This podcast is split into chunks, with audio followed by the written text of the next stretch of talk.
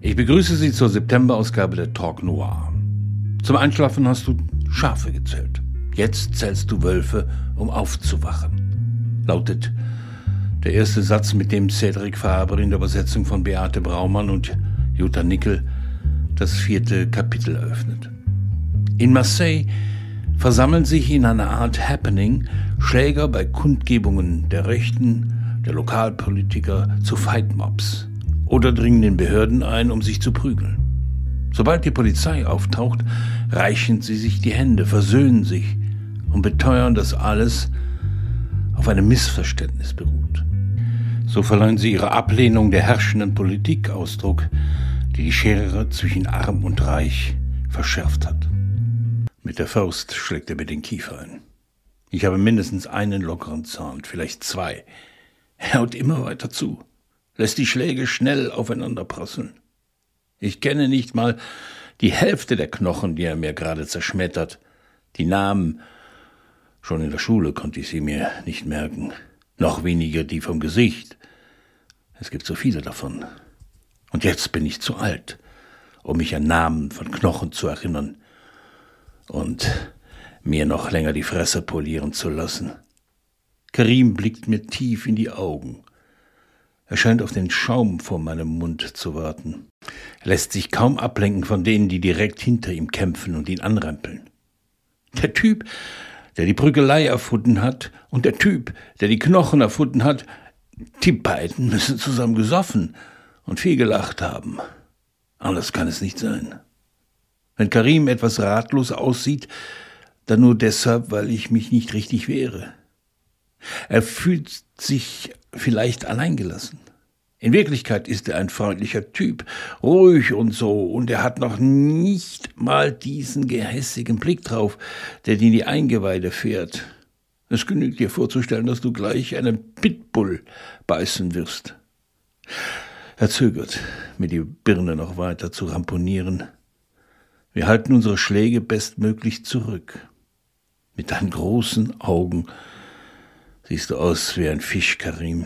Wir müssten dich wieder ins Wasser werfen. Ich knalle ihm einen Backfirst an die Schläfe, als er es am wenigsten erwartet, und zimmere ihm gleich hinterher einen linken Haken etwas oberhalb der Leber rein, um ihn daran zu erinnern, dass ich mich auskenne, um ihm zu zeigen, dass ich auch tiefer schlagen und ihn zu Boden schicken kann, wenn ich will. Aber wir sind uns alle darüber klar, dass niemand lieben bleiben darf. Es ist nicht das Ziel, dass man sich komplett zerlegt, denn wenn das Signal ertönt, muss man heil und schnell abhauen. Er knickt ein und hebt erstaunt den Kopf. Ich murmel eine aufrichtige Entschuldigung. Das ist wie ein Reflex. Ich versetze ihm einen Rippenschlag, wieder ein Reflex. Und er geht zu Boden, nicht weit entfernt von den Stiefeln der Sicherheitskräfte, der CRS. Mist. Tut mir leid, Karim. Die Bullen rühren sich nicht. Sie gucken weiterhin blöd aus der Wäsche, wissen nicht, was sie tun sollen, verstehen nicht, warum sie keinen Befehl zum Eingreifen erhalten und fragen sich wahrscheinlich, wie sie vorgehen würden. Wir dagegen, wir wissen, wie es läuft. Solange die Bullen keine Zielperson ausmachen, schlagen sie nicht zurück. Vor dem politischen Protest spielt sich das private Drama des Kriegsfotografen Grégoire Long ab. Er war Zeuge einer Vergewaltigung in Afrika und konnte nur eine der Frauen retten. Nun taucht die geheimnisvolle Ava bei Long auf und verlangt von ihm, dass er ihren Sohn, der der Vergewaltigung entstammt, aus einer Pflegefamilie entführt. Ist ihrer Geschichte zu trauen? Manchmal, schreibt Fabre, werden wir Zeuge einer Szene, eines Blicks, den wir niemals hätten sehen dürfen. In der Nähe von Bouaké, Elfenbeinküste, 2002. Es stank nach getrocknetem Fisch. Da waren Kadaver von geschlachteten Hühnern, Wolken von Fliegen, so dass wir Bewegungen und Silhouetten von Menschen, die mehr als 20 Meter entfernt waren, nicht genau erkennen konnten. Wir waren die ganze Nacht marschiert. Und Babacar, mein Diola-Freund, von dessen Tod an den Pforten von Abidjan ich ein Jahr später erfuhr, hatte mir erzählt, wie seine Mutter im Alter von 60 Jahren vor seinen Augen vergewaltigt worden war. Ich hatte in dem Moment gekotzt, als die ersten Lichter der Morgendämmerung zu sehen waren. Ich war ganz durcheinander, mein Herz raste, als wir in das Dorf hineinkamen. Ich wusste, dass ich mich absetzen und zwei Tage später nach Hause zurückkehren würde, nach Frankreich. Und dass ich sie dort lassen würde. Dann erneut zurückkäme? Ich führte ein undenkbares und unmögliches Doppelleben. Ich würde daran krepieren oder verrückt werden. Und ich sah diese Szene wieder. Sie taucht wieder auf, herausgerissen aus einstiger Finsternis. Ich sehe in Avers Blick im Moment nichts als rote und trockene Erde, rotes und geschwollenes Fleisch, mattes Schwarz wie Ebenholz. Aber ich erkenne ihr Gesicht nicht wieder. Ich konnte euch beide nicht retten. Ich musste schnell entscheiden. Sie fixiert mich mit eiskaltem Blick, und der Ton ihrer Stimme ist schneidend. Du starrst mich an, als ob du dich nicht erinnerst. Du bist deiner Intuition gefolgt. Du hast die andere Frau gerettet. Ich kannte sie. Sie arbeitete mit mir in der Krankenstation.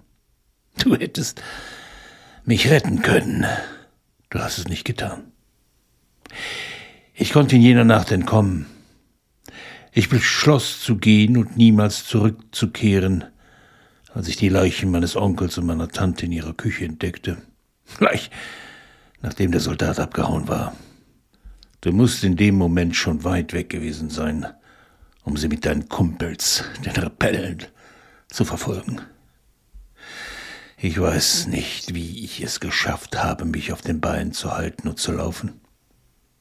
Ich bin den Lateritweg entlang gegangen, stundenlang, habe mich im Gestrüpp versteckt, wenn Fahrzeuge vorbeifuhren. Und am Morgen bin ich in der Stadt angekommen. Ärzte des Roten Kreuzes haben sich um mich gekümmert. Ich habe ein Jahr lang als Krankenschwester mit ihnen gearbeitet. Dann habe ich das Land verlassen. Nochmal, es tut mir leid. Ich kann Ihnen weder Entschuldigung liefern noch mich rechtfertigen, noch irgendetwas anderes in der Art. Sie wissen genau, das würde zu nichts führen. Also sagen Sie mir, was Sie von mir erwarten. Ich habe ein Kind bekommen. Ich will sagen, ich habe dieses Kind angenommen, ich habe es großgezogen, ich habe es geliebt, aber ich habe es schlecht behütet. Ich wusste nicht wie. Ich kannte mich nicht aus. Es ist aufgrund der, der Vergewaltigung geboren, ja. Es ist nicht einfach für ihn. Er ist aus Sehen. Er ist 13. Er ist oft ausgerissen, solange er bei mir lebte. Ich habe viel gearbeitet. Ich war nicht genug für ihn da, war ständig müde. Eine Sozialarbeiterin hatte uns im Blick. Sie heftete sich mir an die Fersen und wartete, bis ich einen Fehler beging. Es gab einen Unfall bei uns. Ich war mit dem Kopf auf dem Esszimmertisch eingeschlafen, weil die Kartoffeln in der Pfanne verbrannten. Ich hatte zu viel Öl genommen. Die Pfanne war nicht gut. Egal. Das Geschirrtuch fing Feuer und dann der Rest. In weniger als einer Minute stand die Küche in Flammen. Uns war nichts passiert, aber sie haben mir Arsen genommen. Ihn in eine Pflegefamilie nach Avignon gebracht. Keine schlechten Menschen, aber er hat die Nase voll von ihnen. Das weiß ich. Ich möchte, dass du hinfährst und ihn mir zurückbringst. So versammelt Faber Stimmen um sich. Da ist Arsen, der Sohn von Ava, Mo, der selbstmordgefährdete Künstler, seine Tochter Olivia, die sowohl mit Lang als auch mit dem Erfinder der Fight Mobs Paolo zusammen war und an einem tunesischen Strand ermordet wurde. Die Gewalt, die öffentlich aufbegehrt, sich als Spiel versteht, gerät im Laufe des Romans außer Kontrolle. So verwandelt Fabers Roman ein kurzer Moment Annie Warhols berühmten Satz In Zukunft wird jeder 15 Minuten weltberühmt sein in ein ohnmächtigeres. In Zukunft darf jeder für 15 Minuten gerecht sein.